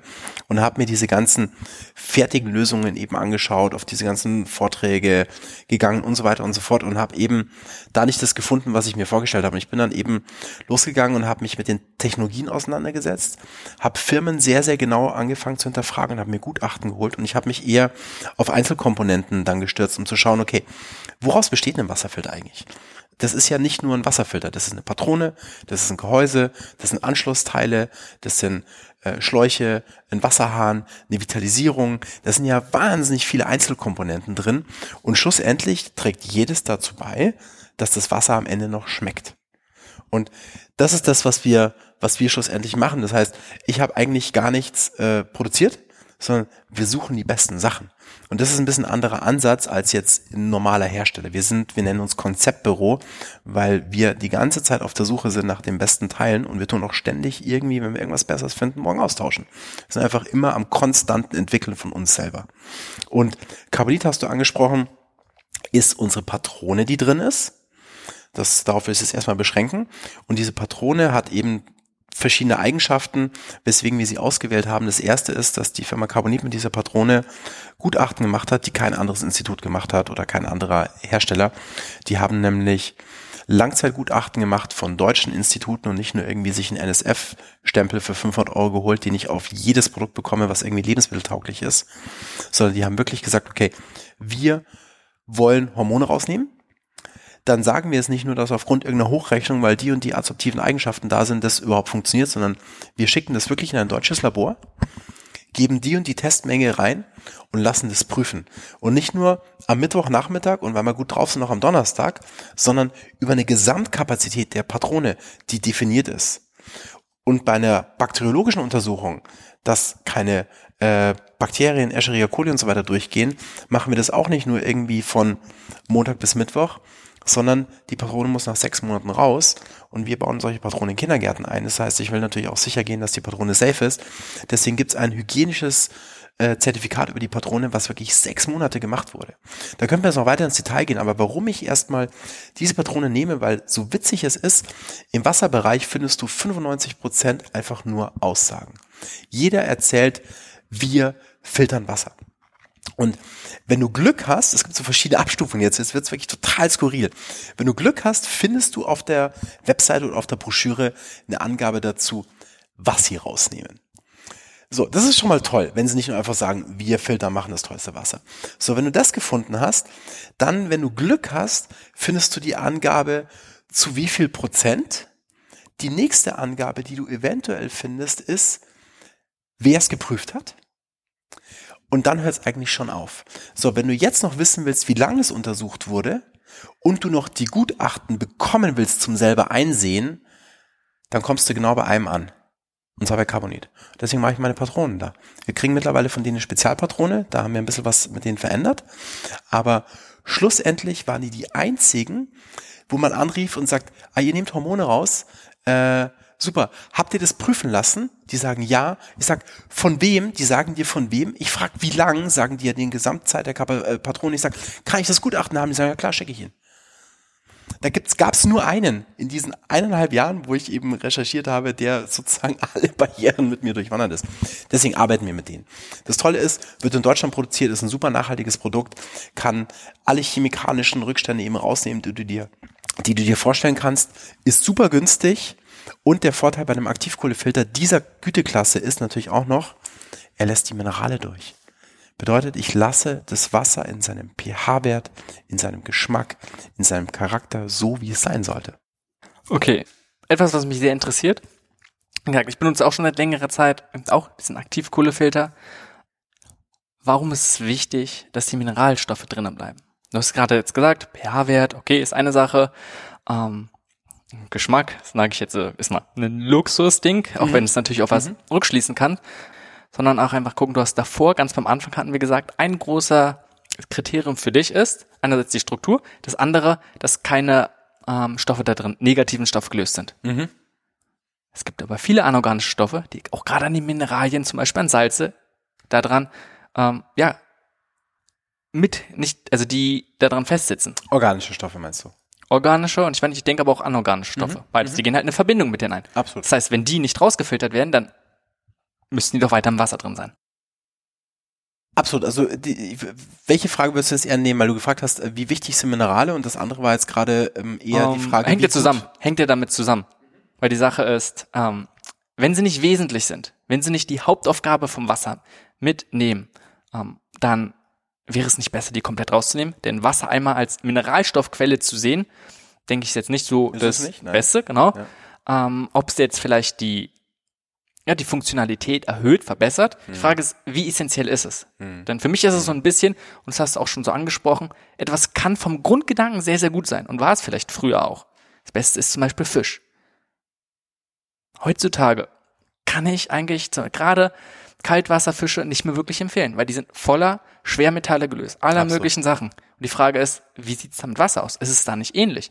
Mhm. Und auch wenn ein guter Filter oder zum Beispiel der Aktivkohlefilter sehr, sehr viele Hormone, Medikamente, alles rausfällt, was extrem wichtig ist, wofür so ein Filter schon mal sehr, sehr wertvoll ist.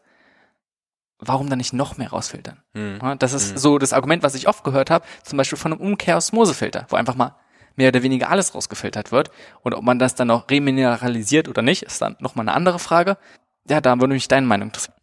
Absolut, das ist erstmal so die, die wichtigste Entscheidung, welche Filtrationstechnologie wählt man eben? Eben eine, die alles rausnimmt. Man kann jetzt eine Osmose-Technik nehmen, man kann auch eine Distillation eben nehmen und dann mich dafür entscheide, wieder was hinzuzufügen oder nicht, je nachdem, nach welchem Ansatz ich jetzt eben gehe, oder man so einen Aktivkohlefilter nimmt.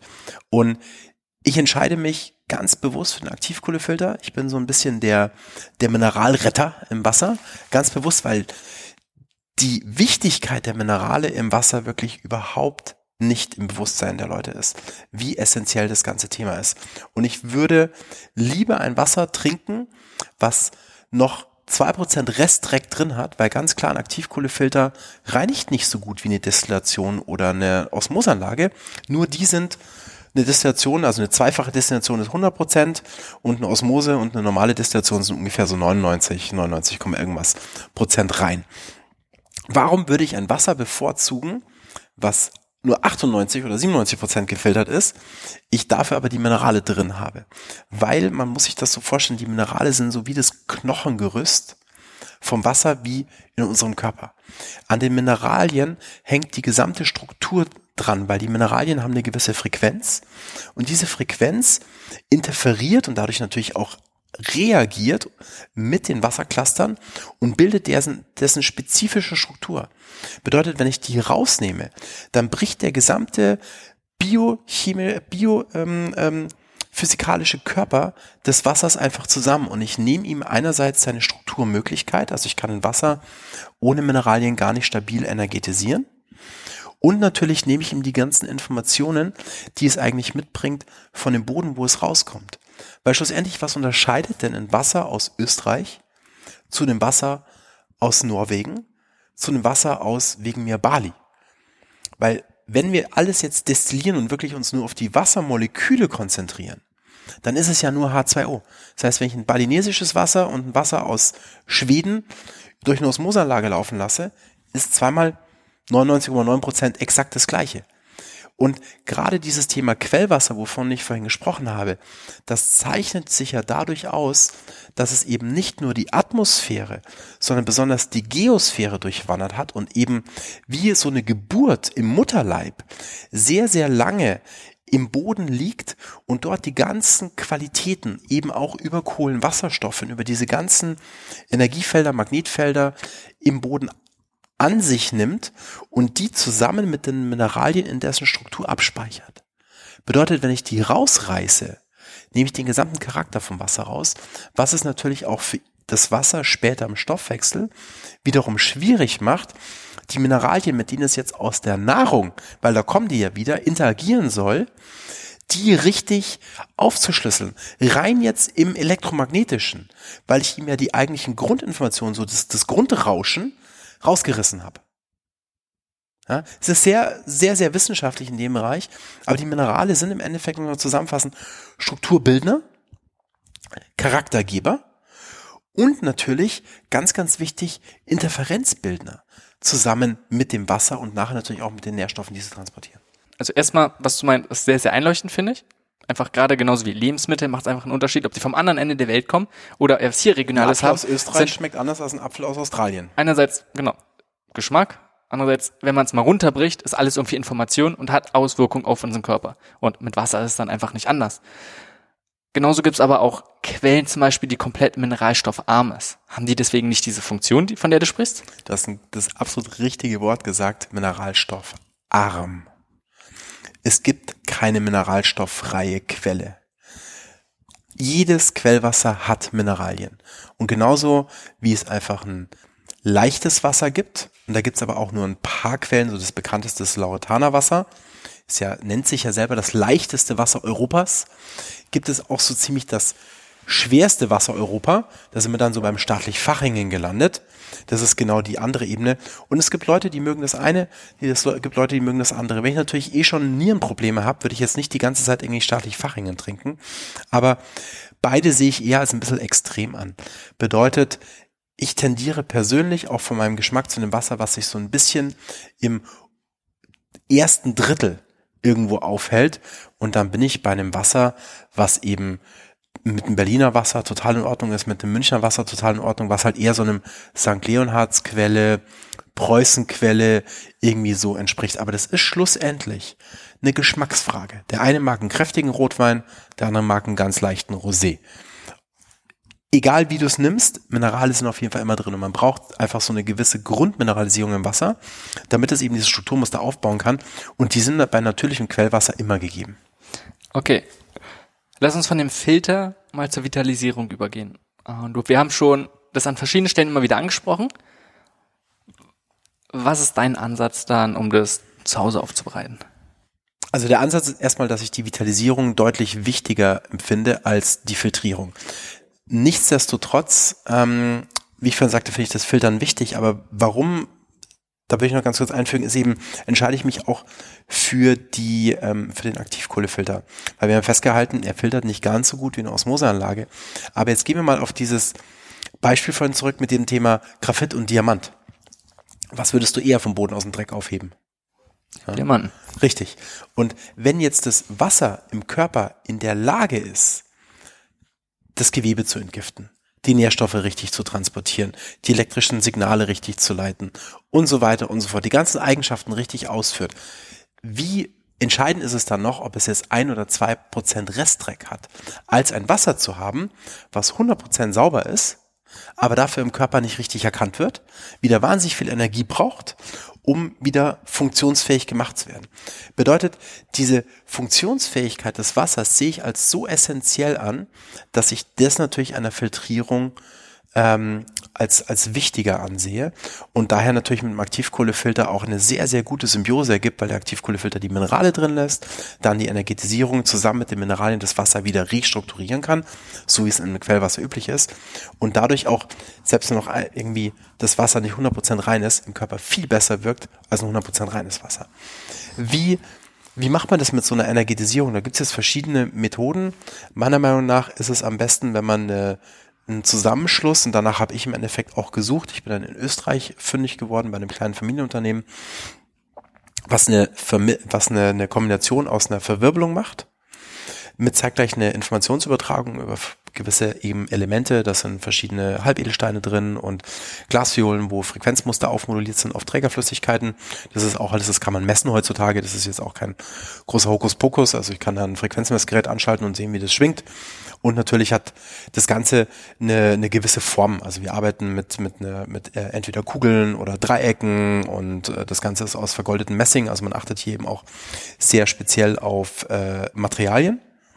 Und wenn ich das Wasser dort eben durchgebe, man kann sich das vorstellen, wie so eine, um mal, um mal ein Beispiel zu bringen, wie so eine Lupe, weil wir haben jetzt wieder Wasser und keiner kann sich vorstellen, was da drin passiert, wenn ich das durch so eine Goldkugel durchgebe, dass es jetzt nachher hu irgendwie energetisiert ist. Und ein ähnliches Phänomen ist eigentlich, wenn ich eine Lupe habe und die im richtigen Winkel in die Sonne halte. Und plötzlich brennt ein Blatt Papier. Ich habe etwas, was ich in die Luft halte und ich kann die Sonnenstrahlen ja eigentlich auch nicht sehen und plötzlich brennt ein Blatt Papier. Das heißt, ich nutze einfach Physik. Wenn du das jemandem zeigen würdest, vor irgendwie wahrscheinlich, weiß nicht, tausend Jahren oder sowas, dann würde der auch denken, du bist irgendwie ein, Hexenmeister, weil du ein Stück Glas in die, in, in die Luft hältst und plötzlich brennt irgendwas. Man hat einfach verstanden, wie man Sonnenstrahlen bündelt.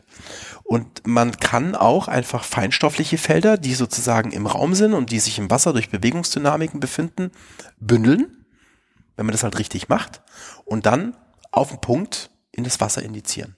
Und das macht sozusagen eine Vitalisierung. Da gibt es natürlich auch wieder verschiedene äh, Anbieter, die das machen.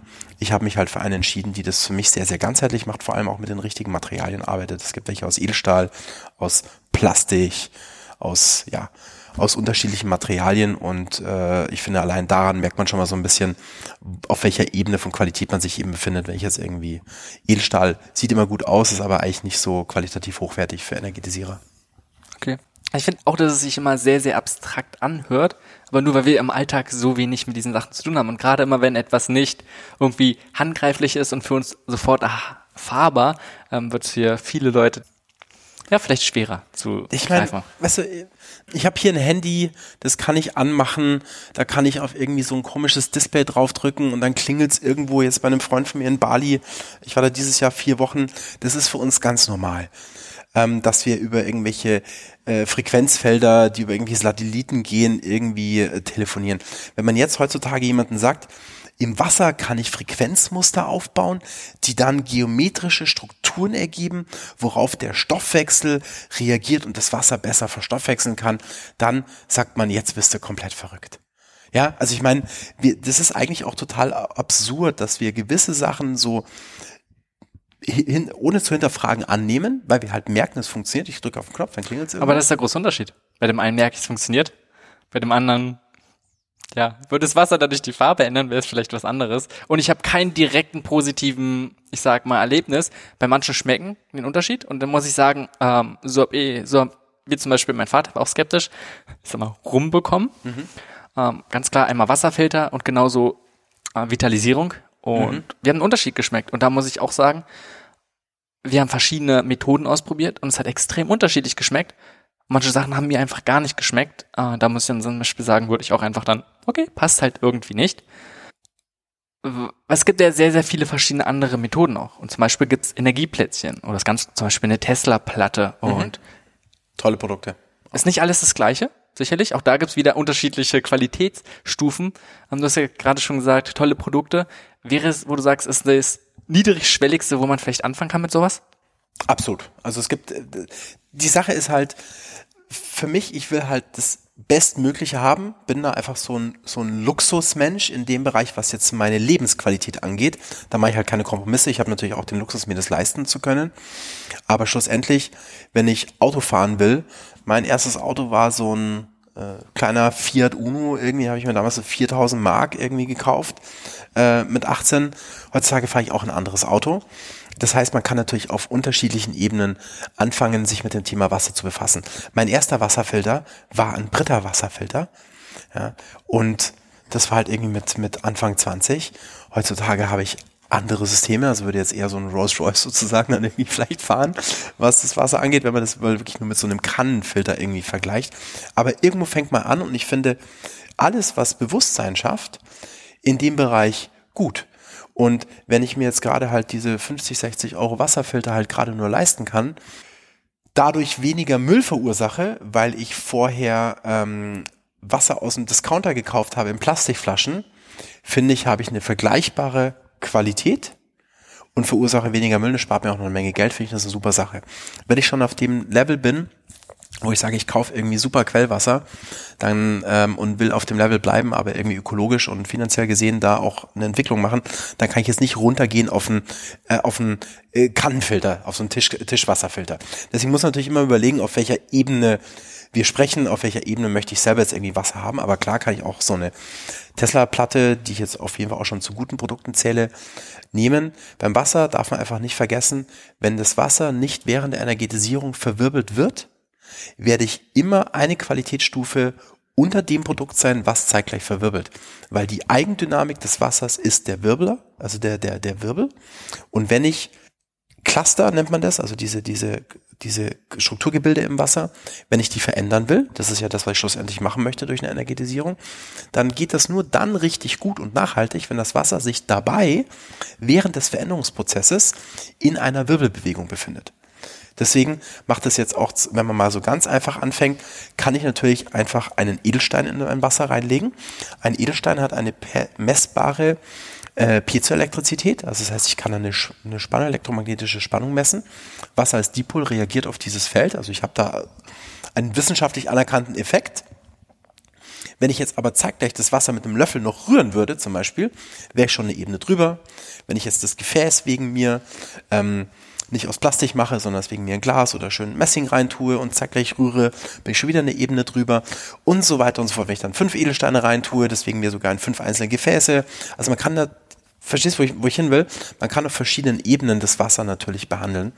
Und was wir jetzt hier zum Beispiel machen, wäre so zu vergleichen damit, dass wir zehn verschiedene Aspekte in zehn verschiedenen einzelnen Gefäßen abhalten, die alle einzeln verwirbelt werden und da wird es wieder zusammengefügt. Also das ist so dieser Aufbau im Detail von diesem Gerät. Okay, also ich muss auch sagen, das finde ich eigentlich einen sehr, sehr guten Abschluss. Einfach, als auch nochmal deutlich wird. Erstmal die Bedeutung von Wasser überhaupt und dann geht es nicht darum, man hat nur zwei Alternativen. Entweder man die ganz leichte, vielleicht Leitungswasser oder das einfache und dann das ganz Gute, sondern man kann einen ganz kleinen Schritt vielleicht sich auch hocharbeiten, je nachdem, wofür man noch gerade einfach bereit ist. Und klar, es ist empfehlenswert. Absolut. Und da muss einfach jeder für sich so den richtigen Weg finden. Ich denke, wir haben viele Aspekte zumindest angeschnitten, mhm. dass es einem bewusst werden kann. Und ich glaube, die Bedeutung von Wasser sollte man absolut nicht unterschätzen. Eine Sache noch, die ich ganz oft höre oder die mir so auch im Alltag oft begegnet, ist, wenn es ums Thema Wasser geht oder überhaupt Flüssigkeit, Wasserzufuhr, das haben wir ja ganz am Anfang so ein bisschen besprochen. Was hältst du von normalem, einfachen Leitungswasser oder genauso Tee oder Kaffee als Flüssigkeitszufuhr? Ähm, super Frage vor allem, weil ich auf das Thema Leitungswasser noch ganz kurz eingehen wollte. Ähm, der Körper kann nur zwei Sachen. Wir haben ein sympathisches und parasympathisches System und der Körper kann nur entweder verdauen oder entgiften. Alles, was ich in den Körper reintue, wird ausschließlich einen Verdauungsprozess auslösen. Und in dem Moment, wo der Körper, weil ich ihm irgendwie einen Kaffee gebe, einen Tee oder was auch immer, verdauen muss, muss er aufhören mit dem Entgiften. Und der Körper möchte eigentlich die Hauptzeit entgiften damit er ja, genügend Zeit hat, eben Stoffwechselendprodukte wieder rauszubringen. Das Einzige, was wir unserem Körper zuführen können, ohne dass er mit der Entgiftung aufhört und in den Verdauungsmodus ändern muss, ist Wasser. Und das stellt es auf eine ganz, ganz besondere Ebene. Das heißt, auch wenn ich jetzt irgendwie einen Tee trinke, ist es zwar relativ schnell verdaut, weil irgendwie die Kräuter und so weiter daraus irgendwie ähm, extrahiert werden und äh, separat im, im Verdauungssystem verarbeitet werden. Aber schlussendlich ist es eben kein Wasser. Und die einfache Frage, die man sich immer stellen kann, ist, ist es Wasser Nein, dann ist es kein Wasser für den Körper, weil nur dann eben der Körper in seinem Prozess ungehindert weiterarbeiten kann. Der Körper braucht halt für alles, was er macht, Wasser. Und alles, was eben nicht Wasser ist, muss er erst zu Wasser machen oder zerlegen oder irgendwie eventuell sogar verstoffwechseln, kann es gar nicht gebrauchen. Das bedeutet, nur Wasser hat eben diesen großen Vorteil, dass der Körper sofort es in den Prozess überführen kann. Und das ist diese besondere Stellung vom Wasser. Das heißt, um es mal anders zu sagen, der Körper kann es nehmen daraus, also zur Versorgung mit Wasser, genau wie aus Nahrungsmittel, muss er sich halt mit Energieaufwand nehmen. Das heißt einfach, leichter ist es für den Körper einerseits, wenn es Wasser ist, und teilweise hat es, wie du gerade sagst, auch noch einfach einen anderen Effekt auf den Körper. Ja, in dem Moment, wo ich Nahrung verstoffwechsel, brauche ich ja schon wieder Wasser. Ich brauche für alles Wasser. Nur Wasser kann direkt in einen Prozess, wo es gerade gebraucht wird, überführt werden. Weil du gerade sagtest, das, ich sag mal, wird wie verdaut und auch Tee wie es zum Beispiel bei Fastenkuren, dann nimmt man auch ganz viel Kräutertee. Zum Beispiel bei Kaffee kann ich sehr gut verstehen. Mhm. Und auch wenn du zum Beispiel sowas wie grünen Tee hast, oh, und dabei muss ich jetzt sagen, okay, warum ist grüner Tee dann anders als Kräutertee? Mhm. Ähm, aber trotzdem wird er ganz oft empfohlen, auch beim Fasten ist, sind bestimmte Kräutertees gar kein Problem. Sehe ich, sehe ich auch so. Du trinkst aber trotzdem zusätzlich eine gewisse Menge Wasser. Machst du ja. Beim Fasten. Besser ist es, ja. Genau, deswegen ist im Endeffekt, dadurch, dass du natürlich äh, beim Fasten, je nachdem, was du jetzt für eine Fastenkur hast, keine feststoffliche Nahrung zu dir nimmst, sondern irgendwie am Tag zwei Liter Tee trinkst, die ja relativ schnell im Körper zu wieder Wasser separiert werden. Wenn du dazu irgendwie noch ein, zwei Liter Wasser trinkst, bist du ja eh super in deinem Soll. Und du trinkst beim Entgiften allein, weil du so einen sehr starken Ausscheidungsdruck hast, eh automatisch mehr Wasser, damit die Nieren äh, gut gespült werden. Deswegen finde ich, ist das von der Rechnung her Pau das auch super mit dem, was ich äh, einführen sage. Also würdest du, weil ich bin großer Tee-Fan und muss sagen, ich trinke, glaube ich, sehr, sehr, sehr viel Tee. Ähm, klar auch mal ein bisschen Wasser. Also würdest du trotzdem eher empfehlen, immer ähm, schon einen nicht so kleinen Anteil am komplett rein Wasser zu haben und nicht zu sagen, man nimmt drei, vier Liter Tee mhm. zu sich. Also von meiner Sichtweise als Ernährungsberater und natürlich auch dieser Philosophie, die ich vertrete, ähm, kannst du mit Tee und mit äh, kaltgepressten Säften und sehr, sehr viel Frischkost deinen äh, Wasserbedarf um ungefähr 20 Prozent reduzieren von dem, was ich äh, anfangs sagte. Den Rest würde ich in stillem, unbehandeltem Wasser immer zu, zu mir führen. Wow. Und dabei am besten auf die Qualität achten. Und das Beste ist einfach ausprobieren. Also genauso auch, wie du vorhin sagtest mit dem Thema Schmecken. Weißt du, jeder kann viel erzählen über den Wasserfilter oder das Wasser und so weiter. Solange du äh, Leitungswasser trinkst und deswegen mir dir schmeckt, dann ist okay. Wenn du einen Wasserfilter hast und derjenige sagt, es ist der beste der Welt und dir das Wasser nicht schmeckt, lass es. Ja, natürlich gibt es immer so eine gewisse Konditionierung, die sich auch einstellt. Also gerade auch bei Wasser merkt man, wenn man ein Wasser hat, was dem Körper gut tut. Weil was ist ein Schmecken? Schmecken ist ja auch nur eine Interpretation im Gehirn. Und wenn du etwas trinkst, was dir erst nicht schmeckt und du es vielleicht irgendwie drei, vier Tage lang trinkst und dein Körper plötzlich sagt so, wow, das tut ja richtig gut, damit kann ich arbeiten, dann will der das haben. Plötzlich schmeckt es dir also. Also auch da kann man natürlich so ein bisschen in den, in den Eigenversuch gehen, was ich jedem empfehlen würde. Was ich nur abschließend noch ganz kurz sagen wollte, was mir sehr, sehr wichtig ist, als so ein Aufruf wirklich am Ende, definitiv beim Thema Wasser. Kein Flaschenwasser in Plastik mehr kaufen. Das ist wirklich out. Ähm, wir haben ein Umweltbewusstsein heutzutage meiner Meinung nach erreicht, wo es klar sein sollte, dass Plastikflaschen, egal ob Mehrweg oder Einweg, einfach nicht mehr läuft. Und wer der Meinung ist, dass das Wasser in Plastikflaschen aber besser ist als das Leitungswasser, der sollte sich mal mit der Mineral- und Tafelwasserverordnung auseinandersetzen. Die prüft nämlich nur 15 Parameter und das Trinkwasser in Deutschland wird mit ungefähr 56 Parametern staatlich kontrolliert. Das bedeutet, ich kaufe etwas im Discounter für viel Geld, was nur ein Drittel so gut kontrolliert wird, wie das, was aus der Leitung kommt, bedeutet, ich kaufe auch noch Quatsch im Regelfall. Bedeutet, was empfehle ich jedem, der sich jetzt keinen Filter kaufen will oder gerade Discounterwasser kauft, einfach den Wasserhahn so lange aufdrehen, bis das Wasser eiskalt rausfließt, weil die meisten Rückstände, die ich im Wasser habe, wir lassen jetzt mal so Hormonrückstände, Medikamente raus, die befinden sich im Standwasser, weil das Wasser stundenlang im Haus irgendwo steht, dann bin ich eventuell auch noch irgendwie im zehnten Stock oben und dann löst das Wasser natürlich aus den alten Leitungen Stoffe raus und die kommen bei mir dann im Wasserhahn an Genauso auch wie Stoffe sich im Wasserhahn auch äh, irgendwie ablagern und dort wieder gebunden werden. Und wenn ich das Wasser einfach so lange laufen lasse, und wir haben in Deutschland recht gutes kaltes Wasser, ich merke das also, wenn ich den Finger drunter halte, wenn bei mir, ich bin im zweiten Stock, zweiter Innenhof in Friedrichshain, dauert bei mir manchmal so in der Früh so eine Dreiviertelminute bis Minute, wenn ich der Erste bin, der Früh da aufsteht und das ablaufen lasse. Aber dann habe ich top Wasser. Und das ist definitiv um Längen besser als das, was ich irgendwie in einer Plastikflasche im Späti kaufe. Und belastet die Umwelt nicht. Kann ich also nur unterstützen. Das ist auch ein Thema, was mir extrem wichtig ist. Und wenn man schon nicht sagt, man macht es für die Umwelt, dann doch bitte für die eigene Gesundheit.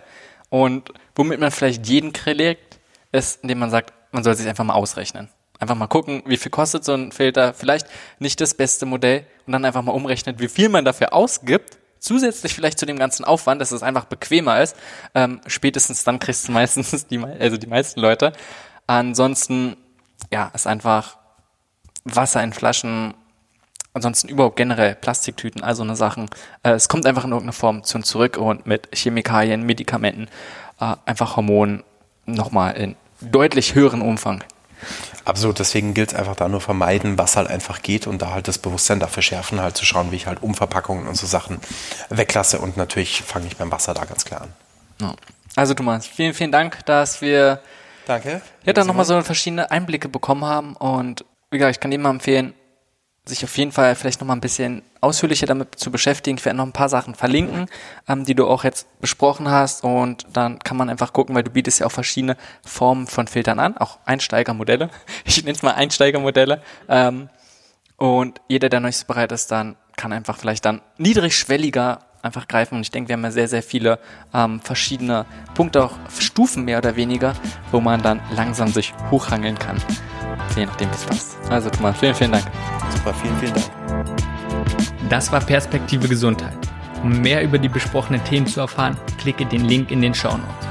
Besuche www.perspektivegesundheit.de, um mehr über einen gesunden Lebensstil zu lernen und vor allem, wie du schaffst, ihn auch umzusetzen. Bis zur nächsten Folge.